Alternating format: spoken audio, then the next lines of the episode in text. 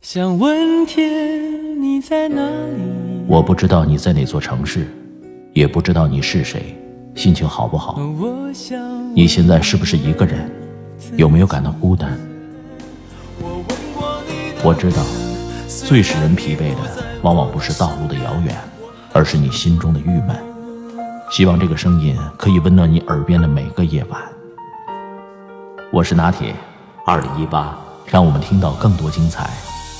微信找我，拿铁磨牙时刻。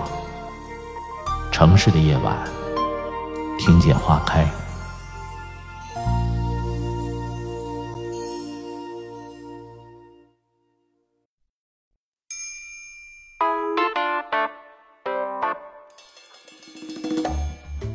今天起床照镜子，发现脸上有痘儿，逼我检讨最近的生活方式。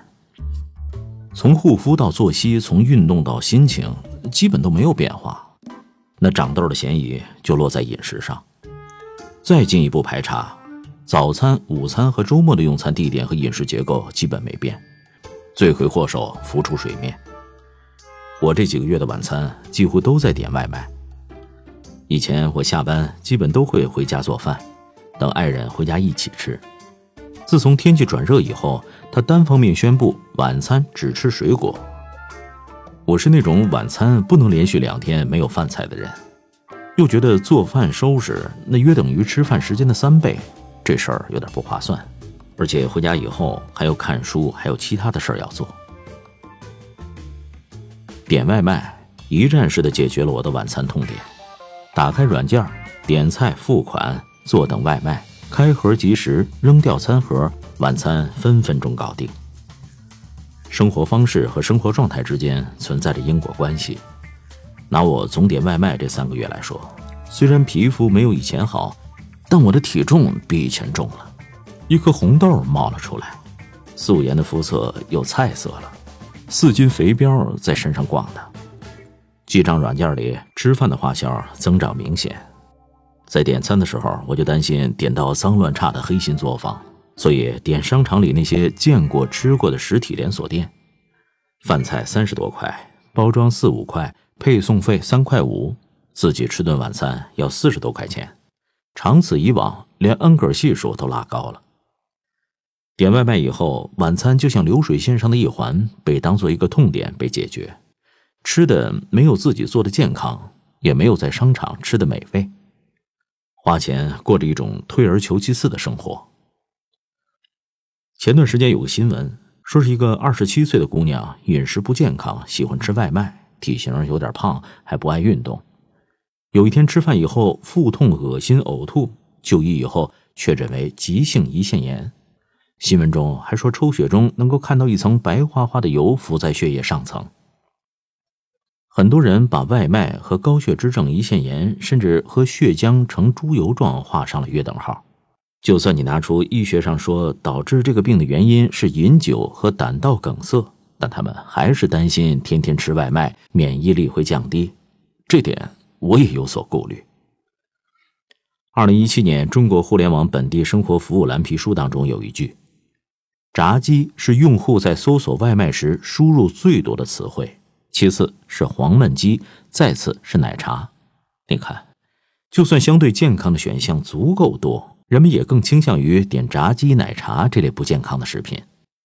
暂且不说三幺五曝光的那些倒尽胃口的无良商家，在家做的饭菜普遍比外面正规餐馆的食材新鲜，油盐要少。且不说下单以后外卖会不会提前做好或者放置很久重新加热的，就算刚做得的。在路上的时间会不会滋生细菌？且不说包装对环境的影响，高温加剧食物当中的油盐醋对包装的腐蚀，会不会吸出对身体有害的物质？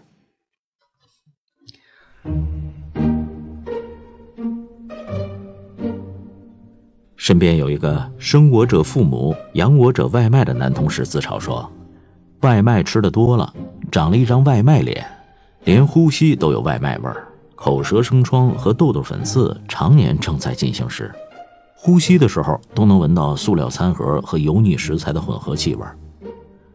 总吃外卖，那是要交身体税的。前段时间我看了一本生活方式的书，后藤游纪子写的《七分刚刚好》。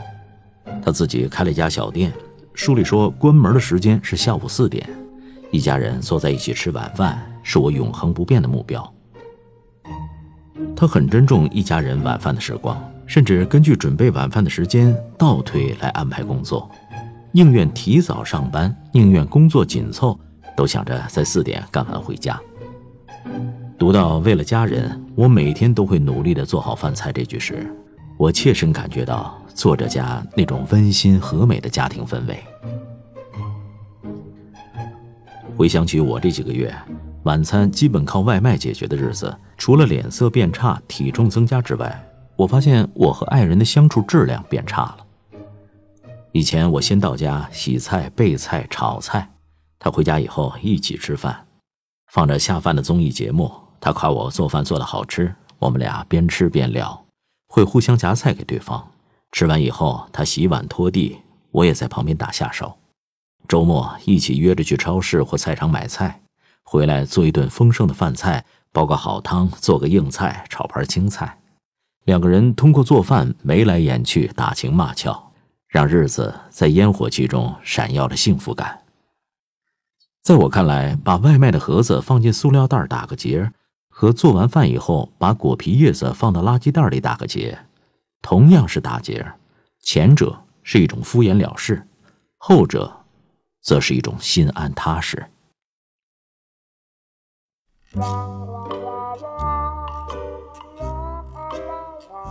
自从上个礼拜开始，我痛定思痛，循序渐进地进行外卖断舍离。第一，实行点外卖分级制度。超级忙的时候点清淡健康的外卖，一般忙的时候自己在家或去店里吃，二选一。不忙或周末的时候一定要在家做饭，有心思就煲一锅汤炒两个菜，没心思就蒸点粗粮或者蒸碗杂粮粥。先啰嗦两句外卖心得，毕竟我从只有宣传单的时候就开始点外卖了。最好挑见过实体店的店面，避开半成品加工成的店铺。像只有鸡、猪、牛扒饭或者是鱼排饭店，食材很可能在冰箱里冻了很久。点外卖就是图快，如果你单是想点外卖吃什么就想了好久，或者省下来的时间也是虚度的话，那你还是不如自己做吧。第二，懒得做饭，那就尽量去饭馆吃。送来的外卖没有店里的好吃，对吃有讲究的人来说。一道菜的色香味儿，从他们被装进外卖盒的那一刻就已经晚了。炸的东西已经发软，炒的青菜有点泛黄，鱼香茄子变成了一滩油，生煎包的温度也偏凉，而且总感觉吃什么都混入一股塑料味儿。如果你是吃货又懒得做饭，那就去附近的餐馆就餐吧，少了包装费和送餐费，感受餐馆的装修风格，吃完还可以溜达消食儿。放松一下紧张的神经。三，强化在家里做饭的仪式感。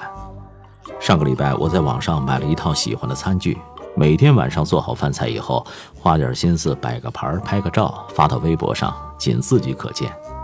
这个独特的小仪式感爆破了一直在点外卖的日常，这成为我对自己的交代。下班顺路买好当天的菜量。回家煮上米饭，根据身体情况配点小米或糙米之类的粗粮，同时切菜洗菜，有时听着一些音频，有时安静的备菜，算着爱人回家的时间把菜下锅。想起在外地结识的一个女同事，请我到他们家吃饭时，我看她做饭的时候穿上长袖，戴上口罩，连头发都盘起来，用头巾裹好。品尝味道的时候，不直接从锅里吃。而是盛到小碗里慢慢品尝，虽然工程量略大，但颜值发质的在线就需要不怕麻烦。想方设法减少对外卖的依赖，培养自己爱做饭的乐趣。网上有很多教白领如何半小时搞定一顿饭，书店里的书也有很多美食大家和达人谈经验。我把汪曾祺的书借给同事看以后，对方也开始尝试着做饭。就算懒得做饭，我试过蒸玉米、蒸红薯、蒸山药，又方便又好吃。尤其是山药蘸核桃芝麻粉，太香了。也可以用水果和牛奶，用想象力给自己做一餐简单的营养饭。大数据显示，用户更爱在周末点外卖，周一到周五的每日订单量远低于周六和周日，所以不要再拿点外卖是工作忙这种借口来给自己洗脑了。在我看来，自己川流不息的生活沦为大数据当中的一个数据的话，那就太悲催了。我想要的生活，外卖买不到，也送不来。